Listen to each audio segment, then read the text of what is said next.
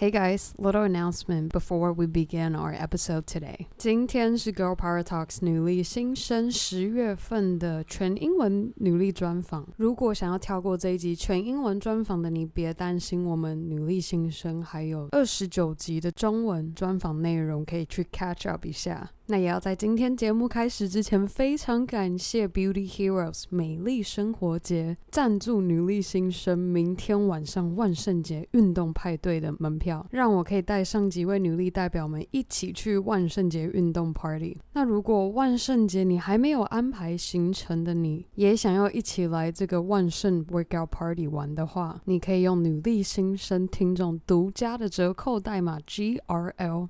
PWR，再说一次是 GRL。PWR 报名参加这个活动就可以现折一百元。如果会来的你，也可以在 IG 上面发个讯息让我知道。我们万圣节的晚上见。Okay，here comes our third full English Girl Power Rep interview with a social entrepreneur who's a translator with design thinking mindset and a founder of the social innovation company called 童意心。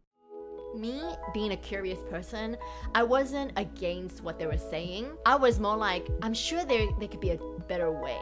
There's a different way of being. And I knew that once I get into the real world, I wanted to try things out, you know?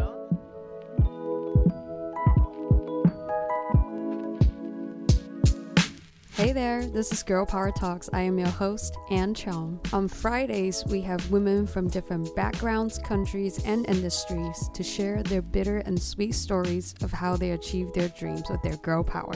Today, I'm so excited to share with you a social entrepreneur story. Ann Liao, who's the founder of Tong Yixing, a consulting company. When I first spoke with Ann, she told me she grew up in six different countries. I was so amazed. But what I'm truly impressed with Ann is that she embraced herself in those six different countries. From South Africa, yes, South Africa is a country. okay, moving on. United States, Holland, Australia, South Korea, and Taiwan. And throughout this journey, she always bear in mind with a curiosity to learn, engage, and adapt to new environments. With that curiosity, when she moved back to Taiwan, she noticed the communication gap between adults and children, which inspired her to develop a design thinking toolkit that can help closing the communication gap. Now, that toolkit does not only help adults and children to close their communication gap, and is now also providing her service as a consultant with the toolkit she developed to help businesses from different industries or businesses with breakthrough innovation wanting to communicate with consumers to close that communication gap. Alrighty, without further ado, let's hear it from the founder of Tong Yixing, Ann Liao. It's really about building yourself up into someone who's competent. You are able to say, hey, I have fears, but I can try to face them. Or you're doing something that's very uncomfortable emotionally, but you've overcome them. The more you overcome emotional obstacles, you become stronger in the way you speak.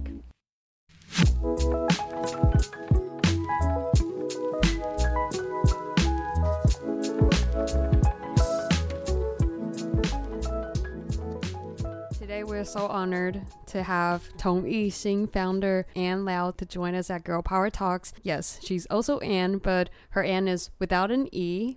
Uh, let's say hi to everyone. Hi. Ann is doing something really different, and then I actually met her as well through SoGal Taiwan at this the My Passion Project event. And when I heard Ann uh, sharing what she's doing, what her passion project was, I keep hearing a lot about green energy, environmental awareness projects, but it's really rare for me to actually meet or know someone. I mean, if we don't count Mai, Mai would be like another girl that I actually meet who's doing this in Taiwan right now. But for me, it's usually I'll read articles about, oh, there's a new company, what they're doing this right now, and I can't believe now I actually have someone who's in the industry and actually working on putting more efforts, not just letting people know about how we need to care about environmental more, but you are actually consulting companies Mm, on how they can do a better job at while they're operating or while they're doing their business, they can actually do better for for Earth. So today we're going to hear more about how and why Ann started her company. But before we dive into Tong Yixing story, Yes. uh, we're going to look back in school. What was your major? What did you study? Uh, in university, I studied communication design. Uh huh. So you might be thinking, what is communication design? People know communications. Uh, it's very linked to marketing. And then design, of course, is under um, all kinds of different other subjects like architecture, there's design, graphic design, branding is part of design. Uh, just a lot of different interior design.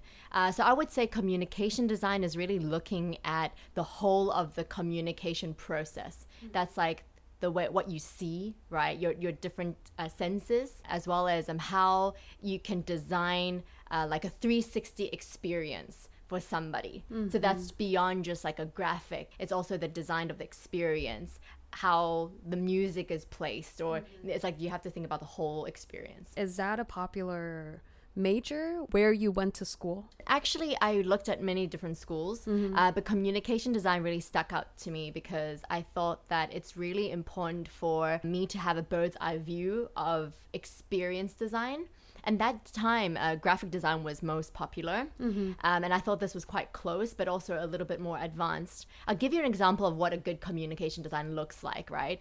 Uh, for example, um, let's say a donut shop, because I'm very into donuts.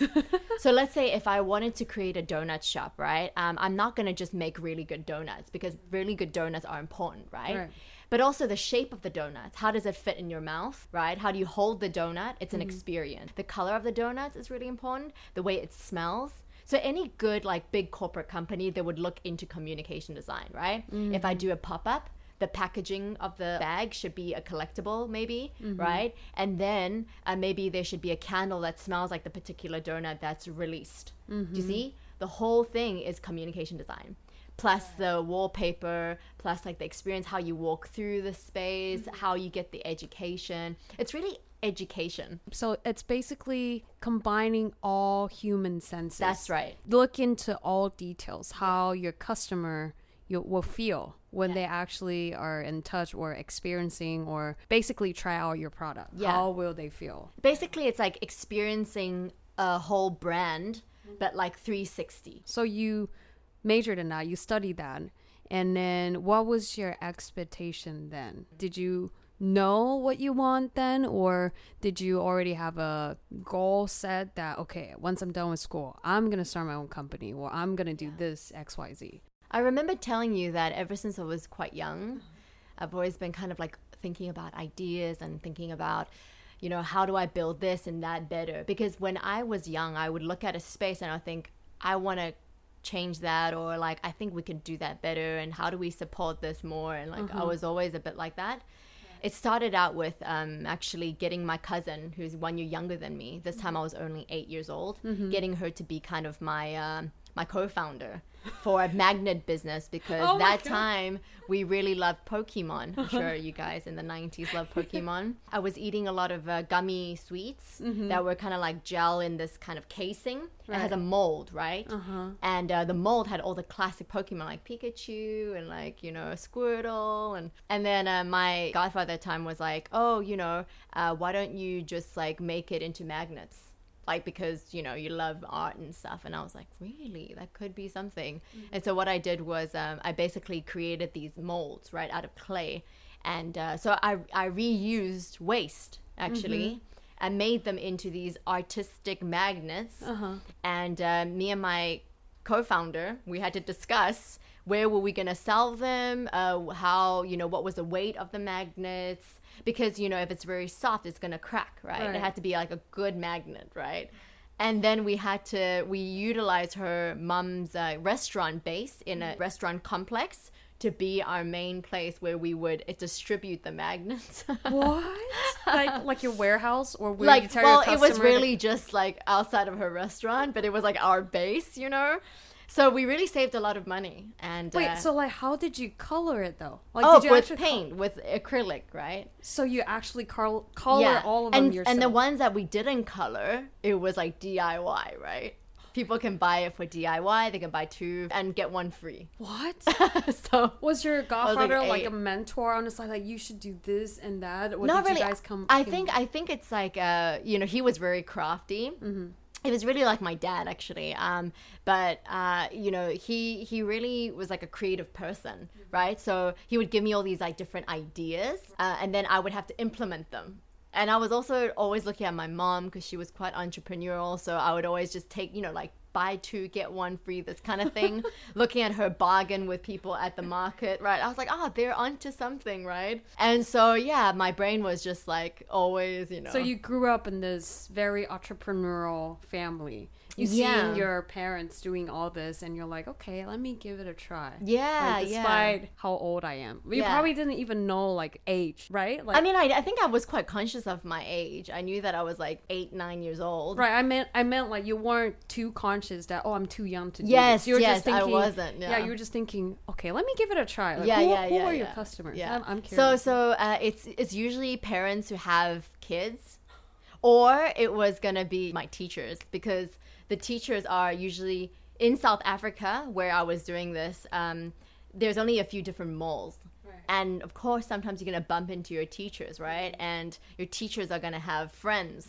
oh my, They're gonna be obligated. this is like a total lemonade stand story. That's Like, yeah, you it's quite fun. I mean, it didn't go anywhere, you know, but I mean, the experience was quite fun and Right. it impacted me quite a lot Right. because I think the experience was really interesting for me to learn. There are standards in business, you know, because that time I said to my cousin, like, no, no, no, you can't sell those magnets because those magnets are brittle. They're gonna break and people aren't gonna pay. Oh wow, look at you.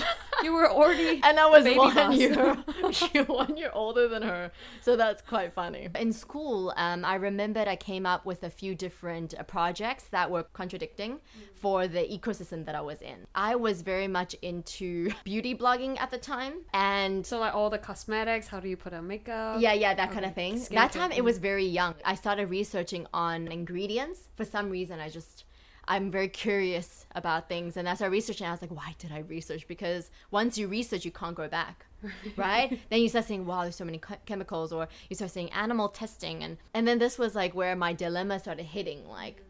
Okay, so I'm sharing something that's very glamorous or very fun for me, but it's really horrible for innocent animals. And I was confronted by this thing, which was like, which one do you pick? Do you pick to continue sharing and promoting things that were hurtful to animals and the environment, or, or are you going to promote something that is less popular and kind of really hard to push, you know? But but you want people to move in that direction. I decided that since I can't go back in time, I have to go forward. And uh, I started researching on uh, cruelty-free beauty bla- brands. There was very, very little, and there was barely any beauty bloggers in here. I think I know all of the main ones that now are really, really famous. Like I started interviewing them. I became very interested in like what what made them right Want to do this, right, something. mhm. And then I started realizing that I really liked interviewing people. And then I came back to Taiwan, and then I started doing a lot of uh, street photography because one of my passions is photography. And then I started doing street fashion photography, um, portrait photography of people in Taiwan, and uh, and then I started gaining a lot of respect for the community. And that's actually what made me want to start my business in Taiwan because I felt that I could serve better here because I can bring in a lot of the um, different kinds of information that I grew up with in different parts of the world. For me personally, growing up in six different countries would feel like I've got enough diversity in my life. But Ann didn't stop there. When she moved to Taiwan, she still sees everything with her curiosity. She tapped into education, food and beverage, design, all these industries to expose herself in new things. When she connects these dots together, she realized the importance of communication. And with her knowledge and in communication design, she found her way to serve the society.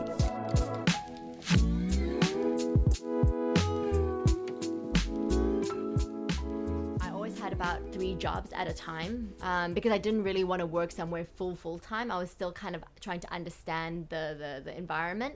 So um, even if I was working at a studio, I on the side I was always teaching Mm-hmm. because I felt like I needed the different kinds of energies to motivate me. I mm-hmm. felt drained by only one business, mm-hmm. actually.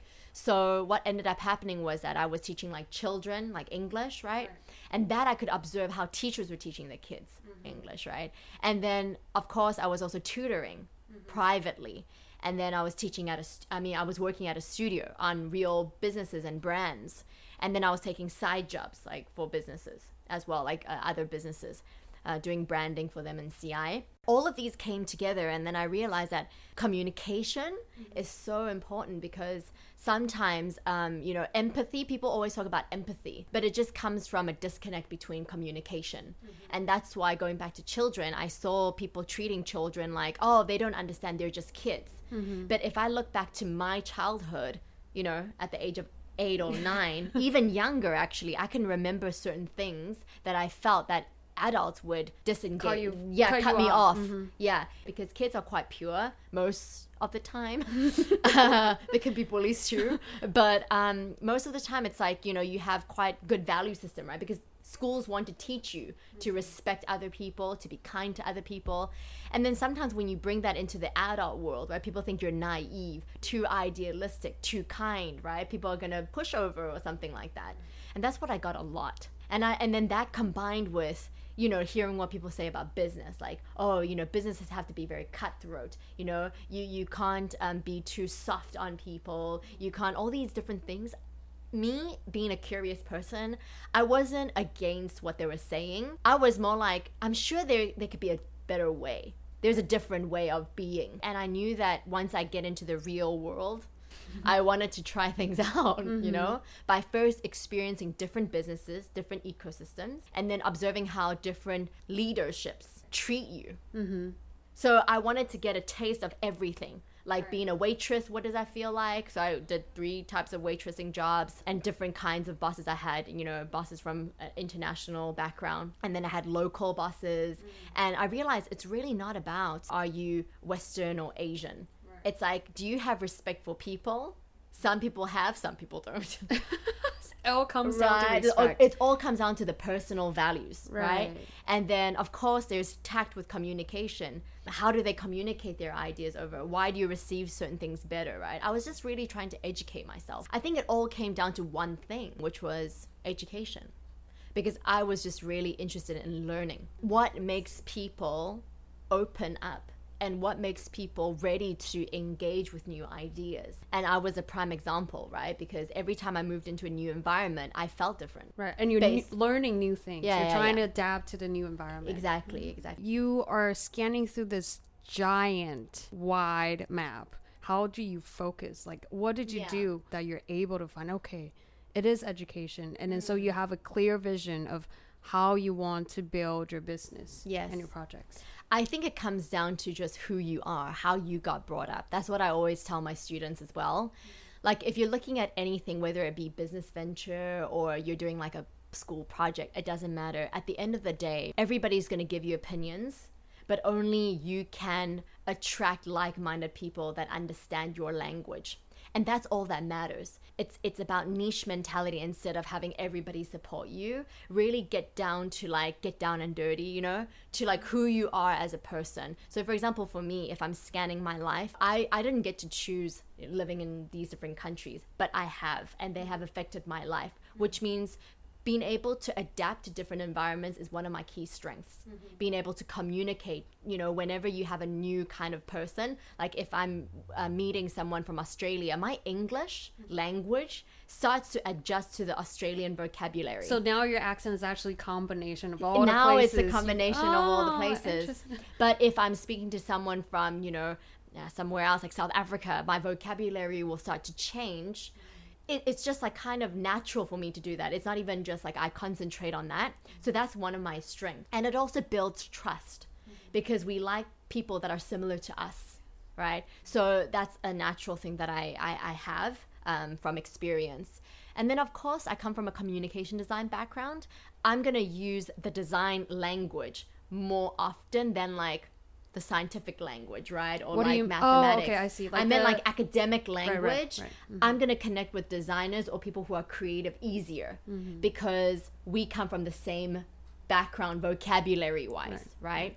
And then, but now that I've entered startup and, and working with corporates, I've begun to adapt to the startup language. You know, I can understand what they're talking about. In the past, I'm like, what are you talking about? What is an A round? What is a seed investment? Like, what? Mm. You know, but now that I'm in this area for quite a while, like about three years, mm-hmm.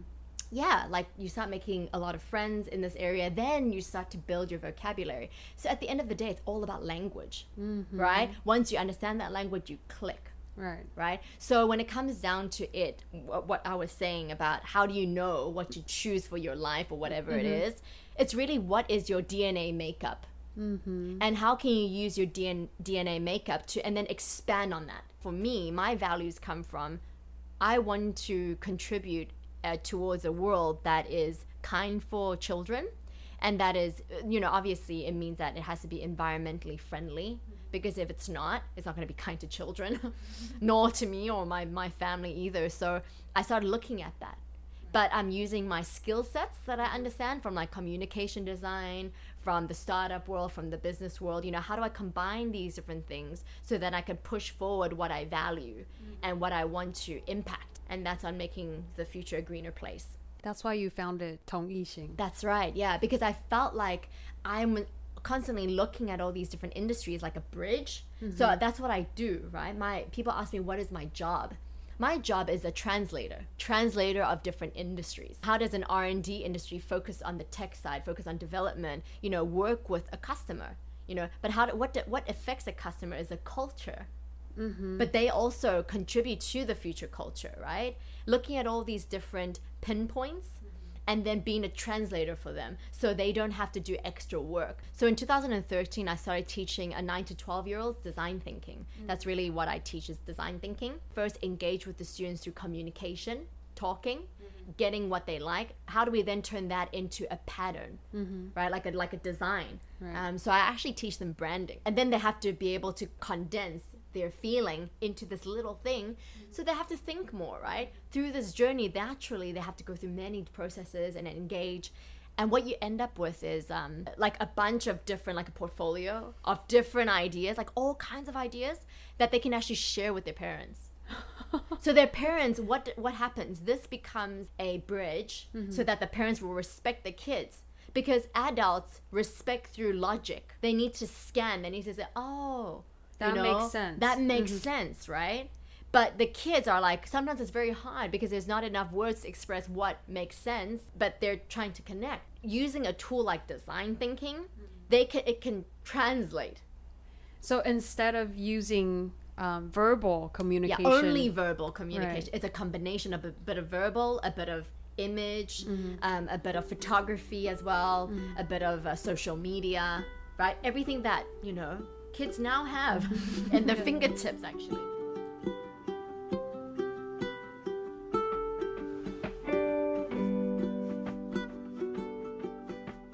So you said this is like a five to six years journey Yeah. of starting from scratch. What about the moments that you mentioned earlier, like the really down moments? Yeah. Like, how did you go through that? Like, how do you pick yourself back up and like, okay, I got this. You only have this one life, and which means you only have a, m- a certain amount of hours in your life to use. I don't have that much time to to be sad for too long, you know, because because because you need to utilize fully your capacity, right? And for me, you can say that's motivation. You can say that's like being self driven. Mm-hmm. But I would say it's just because people previously have done so much mm-hmm. to impact the world and how they've contributed to our society. Mm-hmm. It's something that I think it motivates me to say, hey, you know, you can be sad and you can feel really down sometimes, right? But you have a lot of work to do and and you have a lot of children to serve. And at the same time, you know, I'm building projects and and my visions into reality, which is also very exciting. Um, because I've always been, like I shared with you, uh, an executor. I like to execute ideas, and every time I build one project, you get more support and then you can build bigger projects. And so now uh, with Tong Yixing Design Group, the next phase is really quite a big one. It's about open data. It's really getting into data, getting into accelerating uh, sustainable smart cities and green tech. And that all came from yeah, teaching 9 to 12 year olds. Wow. Yeah. Now you're doing like AI deep learning stuff. Uh, not personally but um, yeah my, my team has grown um, people who have gone to know me through this journey um, have been really great in this journey with me. So yeah it's no longer feeling like you're alone right? Because mm-hmm. i've been doing things for five years by myself mm-hmm. and then starting to and, you know and people don't like directly support you straight away. You know they take time to really learn about you and what mm-hmm. you post online. And um, it took you know year a year two years. Slowly some people come into your life some people leave some people stay. Some people took a while to accept you and then they end up accepting you and mm-hmm. supporting you so i think it's it's been really fun So speaking of all the process, have you ever had to make a very hard decision? I think hard decisions don't come from like cutting things out mm-hmm. because of the why being very clear. Anything that hurts the environment, I'll definitely cut it out. you know, like I had people saying, "Oh, you don't have to be perfect from the beginning, right?" And I'm like, it's not about being perfect. It's about having standards. I think there's a difference in that. And I rather struggle a little bit more and have standards than let go of my standards and kind of like sell my soul.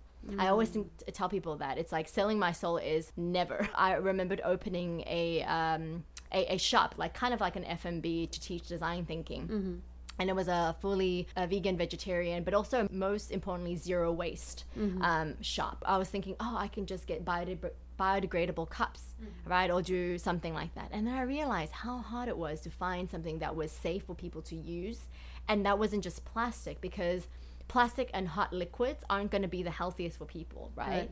So that was a big headache for me.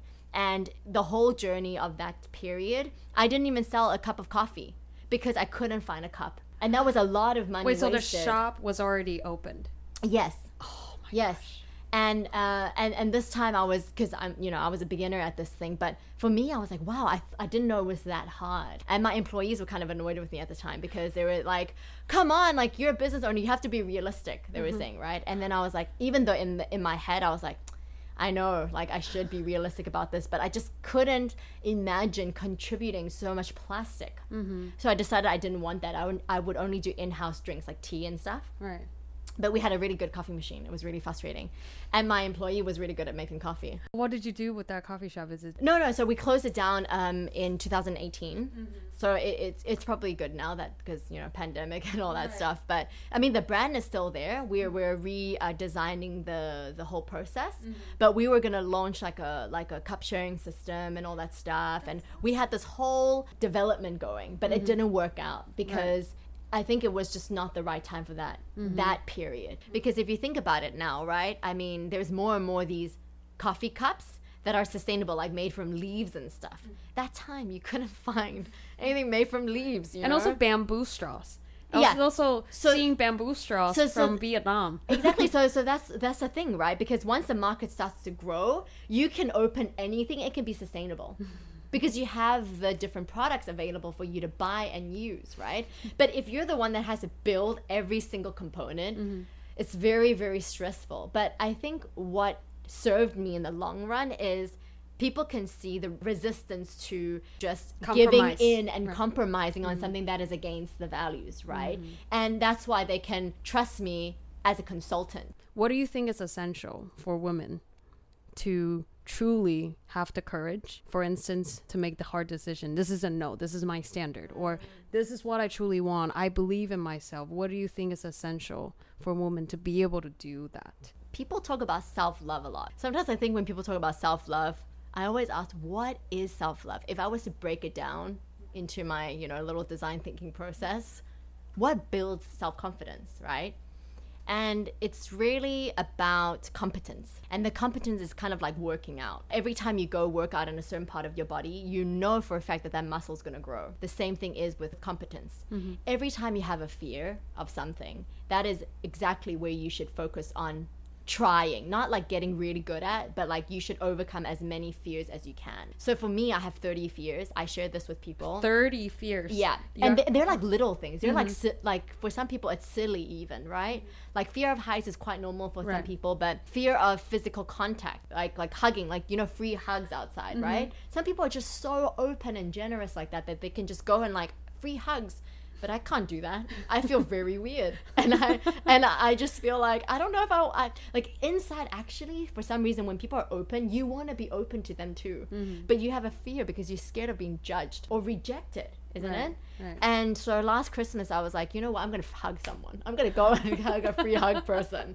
So during Christmas, I did that. Uh-huh. And that really broke this uh, fear inside of me. Like this. And it's about competence, right? Once you do it once, giving your chance, do it once, then you overcome. So I, I completed seven of them. I have like 23 left. What are the sevens you already completed? So the free hug, physical Um, contact. Oh, singing in public. That's What? really a big one. Where I can't sing sing? in public. Well, this time it was really hard because I was supposed to uh, sing at my birthday. Mm-hmm. I just turned 30 this year and I wanted to overcome this like singing fear. I got all my, you know, friends like together and like routed up, but then pandemic hit, so I didn't do it. Mm-hmm. Oh. But I, I launched it on, um, I did it for a few close friends. Mm-hmm. Um, and then I shared a singing version, like me singing on Facebook, which was very Oh. scary. but I did that. That was like half, half, half done. Um, I had other things as well, uh, cooking for a large group of friends. Um, I wasn't someone that I mean, I loved cooking, but I had a fear of like engaging, like like cooking for other people because these are really vulnerable things. Kind of like sharing your art. Like I mm-hmm. love doing art, but it doesn't mean I want to share them. You see what I mean? Yeah, It's like yeah. you write a really It's real- amazing poetry and you get mm-hmm. judged for that. That's very, ugh, you know. So I feel like artists are very brave. Mm. yeah. Because they're also always they're open to share the purest. yeah, that's very, creation. very pure. They don't and don't they don't know what the people's reaction will be. That's they right. Don't, they don't because it's art and they're creators, so they're Yeah. creating something Yeah. new. That's right. This is going back to the, the topic that you were saying, why I'm actually sharing this. I'm sharing this because a lot of times it's not about you having these boundaries that you say to people, hey, don't cross my boundaries, or saying, these are my rights as a human, you shouldn't cross them. It's really about building yourself up into someone who's competent. Mm-hmm. Like you are able to say, hey, I have fears, but I can I can try to face them. Or you're doing something that's very uncomfortable. I mean, for yourself, it's not really like against you, you, but it feels uncomfortable emotionally, but you've overcome them. The more you overcome emotional obstacles, you become stronger in the way you speak. That's really self love, right? It's like about giving yourself a chance at life, giving yourself a chance at love, giving yourself a chance to pursue something that is really scary for your emotional self, like that hidden child, right? And being like, hey, I'm an adult now and it's okay, we'll take care of this. Being able to have that in your psyche, like you have that adult version of you that's now, but sometimes you feel like that kid version, right?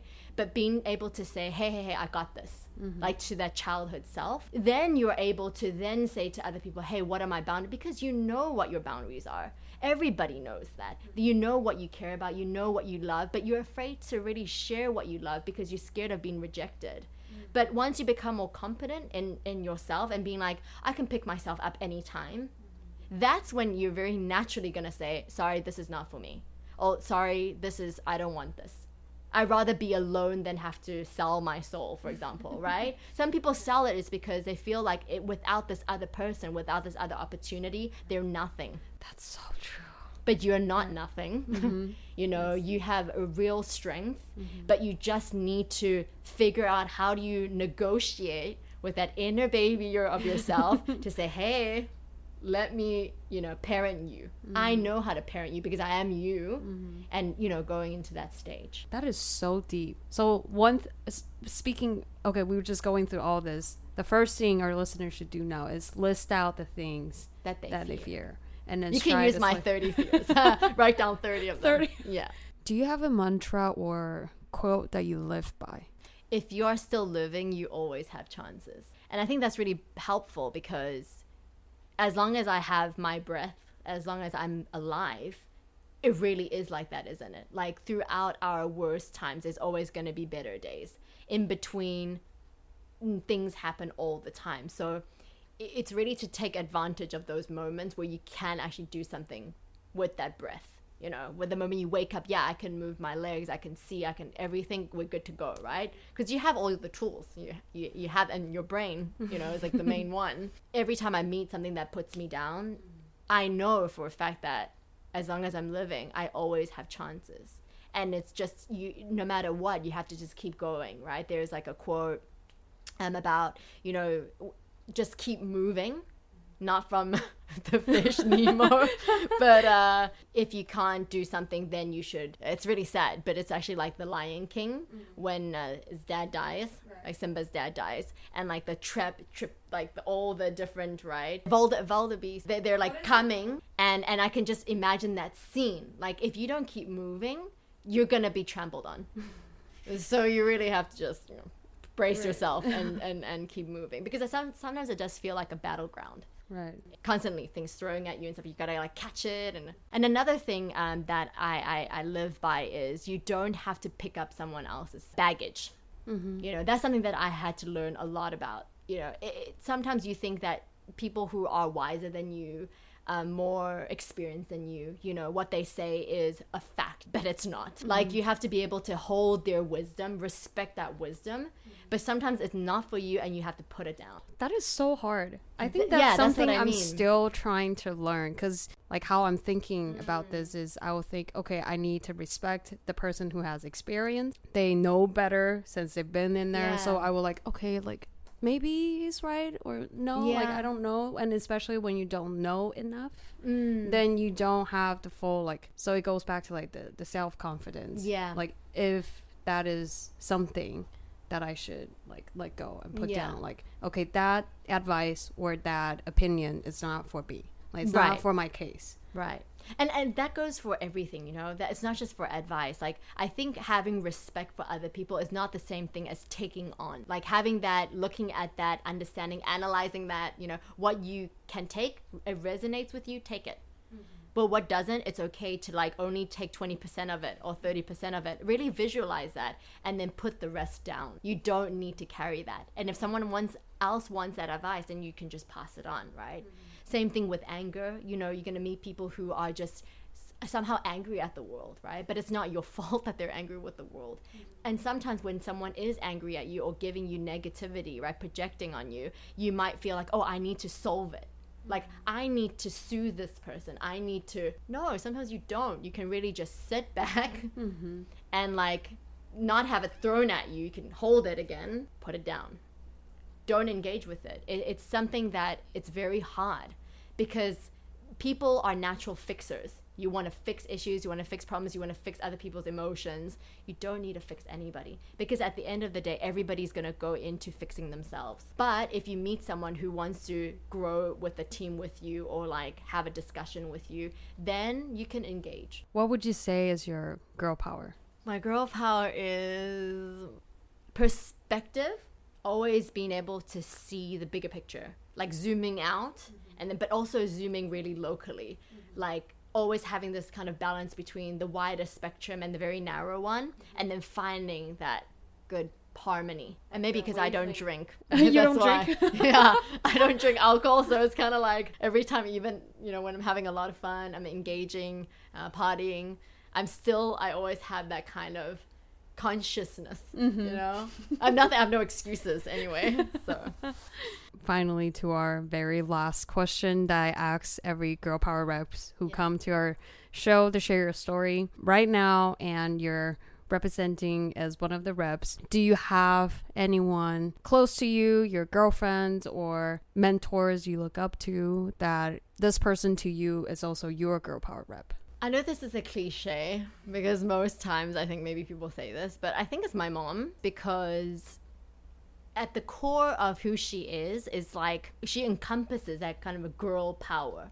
You know, she went against everything. Like I mean, in terms of uh, society's boxes, you know, and I think having that kind of example allows me to also not be bounded by them a few of that is you know when she was in her early 20s she decided to uh, like a fashion business and then she also uh, ended up had me and my sister and she was uh, she she was divorced when i was born so i took on my mother's last name And at the time, it's quite rare, you know. Then she decided that she wants full custody of her two daughters. And then she ended up being like the primary bread w- winner of the family because she didn't want to really fully depend on other people. She wanted to prove to herself that she could do that, right? She has a lot of these like really girl powerness in her.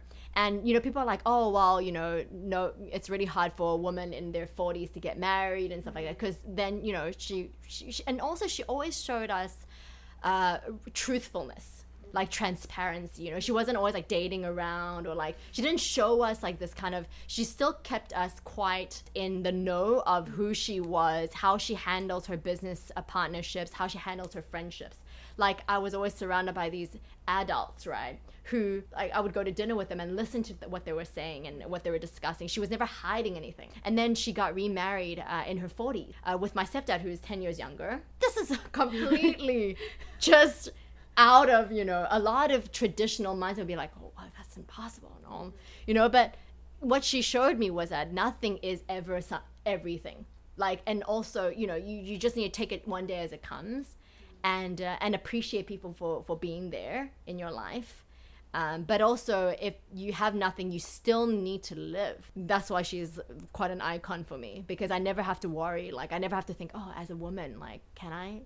Only when I went into society, I realized Mm-hmm. there were some like, is. and yeah, and and and why I I can say that you know I support a lot of uh, female empowerment because I face like the times when I was a waitress and all like the kind of um you know sexual harassment. Those things were bizarre to me because I was like, what? Is that what is this? And my grandmother is another icon. Like in my mm-hmm. family, like we're just my grandmother was more like a matriarch. so it's really like for me, it was just like yeah, you know, that's like natural. Mm-hmm. If I want to do something, I don't, you know. When I went to a new school, my grandmother was the first one to go there to be like discussing a lot of things. Like she was really, and she was really good friends with the principal, and uh, yeah, it, it, it's really quite amazing to think back, you know, mm-hmm. about this, and that's why I think, yeah, They're yeah. your reps that you look up to. yeah, And yeah, then every yeah. day, and so you know that like, you have their genetics. That's the best part. You're like, well, I'm bounded so by true. blood, so you know, like I have it in I- me. You know what? Before I was kind of insecure when I was growing up. I was always doubting myself, right? And I was like, oh my god, where's mom's genes gonna apply? like, you know, I was like, I thought I had these genetics, man. This is, you know, yeah. Do you go back home and ask your mom like, "Oh, thank you so much for sharing all this with us today"? No, thank you. It's great. Thanks for having me. Oh, yeah. I've learned. I have to be honest. Like I learned so much. I I think your your experience and especially like living in six different countries and um, doing what you're doing now is very inspiring. Like that's also why I really want to invite you to be on our show and share. I'm so glad that I get to finally come here. yeah, I because I was supposed to come here a month ago. yeah, and also I'm like huge fan of always seeing her videos and like her everywhere, right? Uh, like kind of like more like I'm a fan because you know you're you're on online and I see her only through the web, and I get to come to her actual place. Thank you so much. I'm looking forward to our future events or doing more cool things together. I'm excited too. Um, hope I didn't speak too fast for you guys.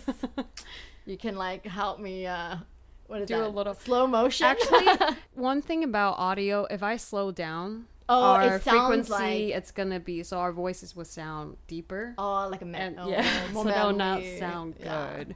And then I hope you guys all enjoyed our conversation today. And lastly, I want to thank you all so much, and we'll see you next time. Bye. Yeah.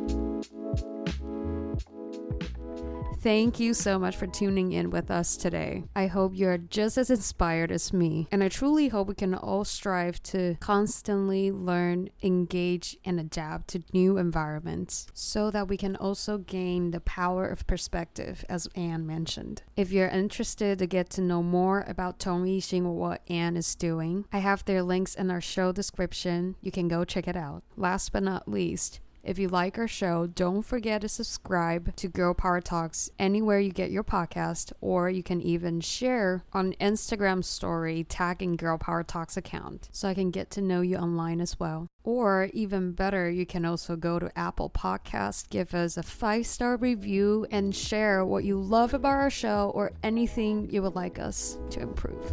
Finally, I hope you all have an amazing weekend and let's empower women together. I will see you all next Monday. Bye.